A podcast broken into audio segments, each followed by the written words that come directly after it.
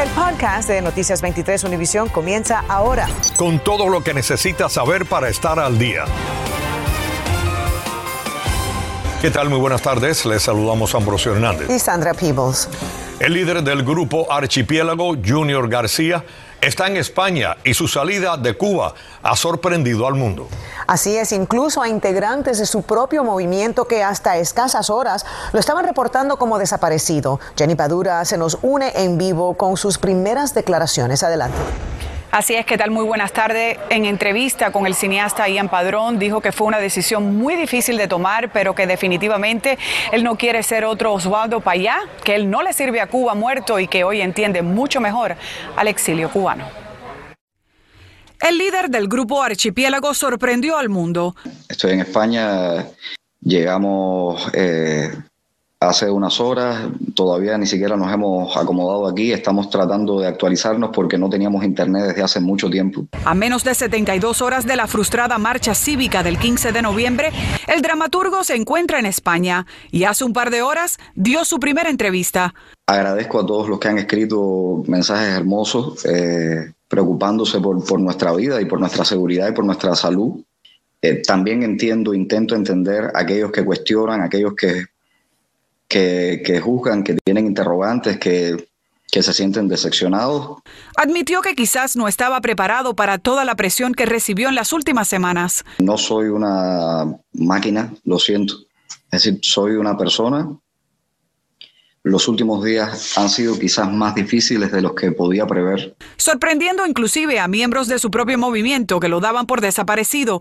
Desde Cuba piden a los cubanos que no se rindan. No le hagan el juego a la dictadura. Eso es lo que ellos quieren, división. Yo siempre digo que hay que, que hay que acabar con lo del cubano de adentro a afuera. Lo que queremos todos los cubanos es Cuba libre, democrática. Hay que acabar de una vez con esa mentalidad de líderes, de seguir a líderes. Junior no es el único líder que hay en Cuba y en última instancia no podemos seguir a los líderes. Hay que seguir ideas, proyectos. La gente que salió el 11 de julio no salieron por Junior García Aguilera. Inmediatamente el régimen castrista, a través de su vocero Humberto López, publicó las fotos de Junior en el aeropuerto José Martí de La Habana la noche de este martes, antes de abordar un vuelo comercial con su esposa Dayana Prieto. En tono de burla, escribieron en las fotos, Junior no está. Junior se fue, Junior se escapa con su visa. Es lo único que sabe hacer, es un corre de la dictadura, un adulón de la familia Castro, eh, que está ahí para tratar de desacreditar a las personas. Bueno, Junior García también pues reconoció que había pedido una visa para tener un segundo plan. Sin embargo, en el Twitter, ahí lo están viendo en pantalla, del Consulado Español en La Habana, con fecha del 2 de noviembre, se anuncia que no están otorgando visas hasta el 30 de noviembre. También Junior dijo que no ha pedido asilo en España porque su idea es regresar a Cuba. Por supuesto, mucho más de esta entrevista y las reacciones que está generando con mi colega Javier Díaz, eso será esta noche a las 11. De momento es todo lo que les tengo en vivo. Jenny Padura, Noticias 23, Univisión. Gracias a Jenny. Anameli Ramos González, miembro del movimiento San Isidro, dijo hoy que está en peligro la vida de Michael Osorbo, el artista contestatario que permanece preso en Cuba. A través de sus redes sociales, Ramos explicó que tras la huelga de hambre que Osorbo realizó, su salud se vio más debilitada, algo que empeoró tras ser puesto en una celda de castigo. La policía de Miami Beach está buscando esta tarde a un hombre sospechoso de irrumpir en la casa de una mujer. Según las autoridades, el hombre habría entrado para robar, pero también se habría intentado agredir a esa mujer sexualmente. René Anciani se nos une ahora desde la policía de Miami Beach con lo que se sabe hasta ahora. Sandra Ambrosio, fue un susto muy fuerte el que pasó a esta mujer, quien según dicen sus vecinos vive en ese apartamento con sus dos niñas y según también aseguran, ella ya tiene dos días que no ha podido dormir en su apartamento por el miedo que le ha generado este episodio y no es para menos. Según el informe de la policía, el sospechoso le tocó la puerta a eso de las 7 de la noche del pasado lunes y cuando ella abrió se le vino encima y este trancó la puerta. También el informe narra que el hombre fue forcejeó con ella, intentó besarla en el cuello y también en la boca mientras trataba de quitarle la camisa. La mujer logró zafarse y tomó un cuchillo de la cocina y le pidió que se fuera o le haría daño. Allí aparentemente esta táctica funcionó, el hombre se habría escapado por la parte de atrás del edificio y los vecinos todavía no salen del asombro. Io la, la stava seguendo, non sé. Yo vivo aquí desde 13 años y, y nunca pasó eso. Ahora son como 2, 3 años que que la gente cambió en Miami Beach. Cuando de pronto escuchamos los ruidos, dijimos, ¿qué está pasando? Escuchamos gritos y la vimos a ella tratando de calmarse. Estaba llamando a la policía. Luego vinieron y allí fue que supimos lo que pasó. La policía busca a un hombre blanco que mide 5 pies 8 pulgadas y tiene el cabello castaño. La última vez que, que fue visto tenía una camisa negra y unos pantalones negros. Otro dato, dato curioso que quiero compartir con ustedes es que según esta mujer en el relato que le dio a la policía, ella hace unos cuatro o cinco meses había tenido una experiencia de que alguien estaba mirándola a través de la ventana del comedor de su casa. Así que muy preocupante este caso que sigue siendo investigado por la policía de Miami Beach. Si usted salve algo, comuníquese con la línea de alto al crimen.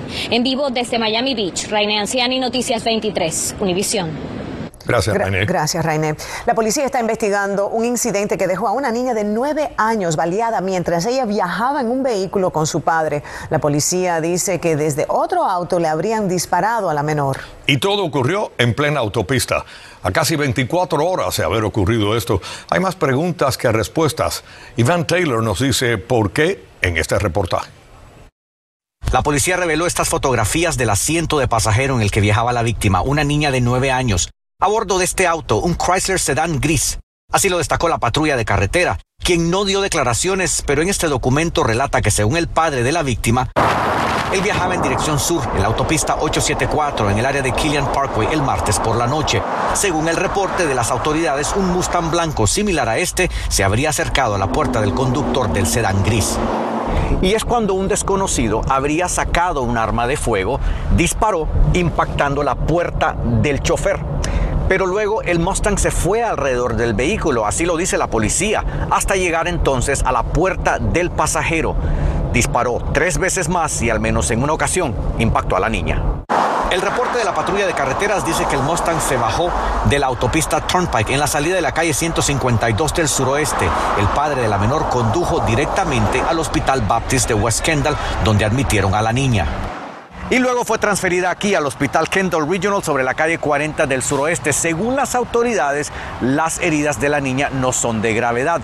No obstante, todavía hay muchas interrogantes en cuanto a este caso, porque no revelan la identidad del padre de la víctima, hacia dónde se dirigía, por qué iba con la niña y si él tiene antecedentes penales. La policía reitera que el incidente sigue bajo investigación, por lo que no dan entrevistas. Sin embargo, exhortan a todo aquel que sepa algo que se comunique con la línea de alto al crimen. Por cierto, no se preocupe de revelar su identidad, se mantendrá anónima.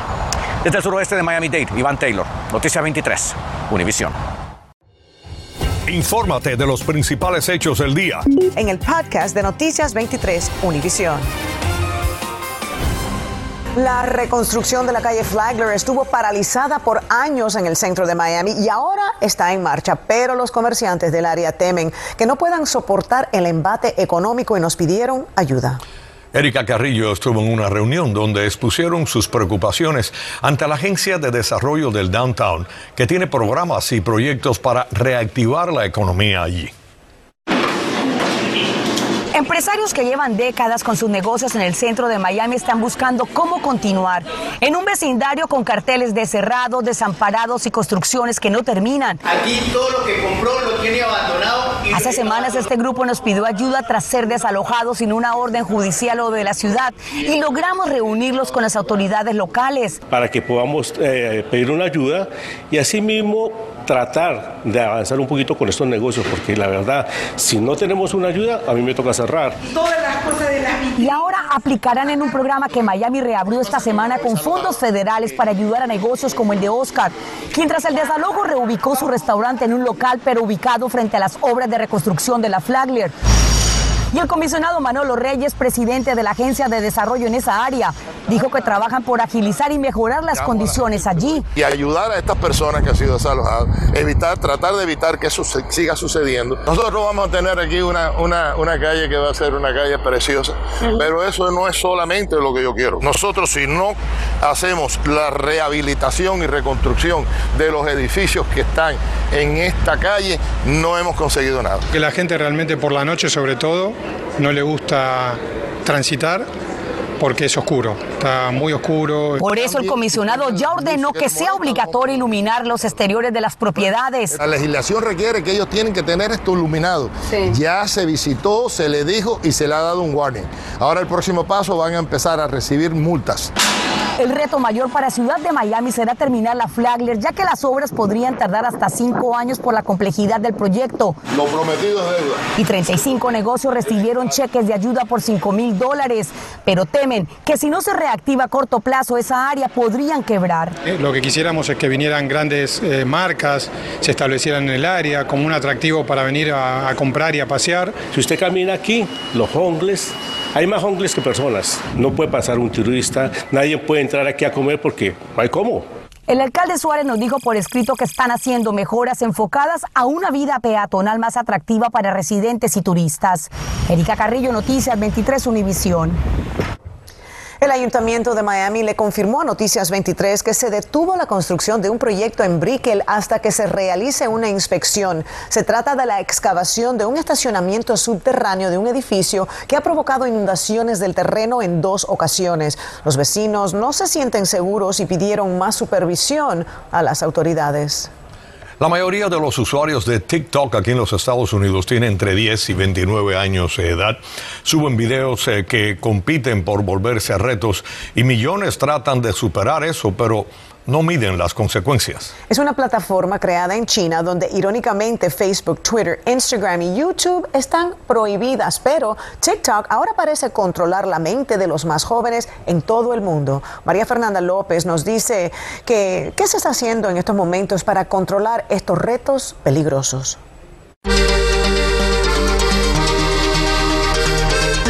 TikTok es todo un fenómeno que ha acaparado a millones de usuarios y muchos ya son adictos a la red. Así que muévete. Una plataforma divertida, a veces informativa, en la que surgen retos que van desde inocentes a muy peligrosos o incitantes a la violencia. Con solo 12 años, este niño de Colorado murió en abril tras hacer el reto de ahogarse a sí mismo. Según su familia, quería más seguidores y likes.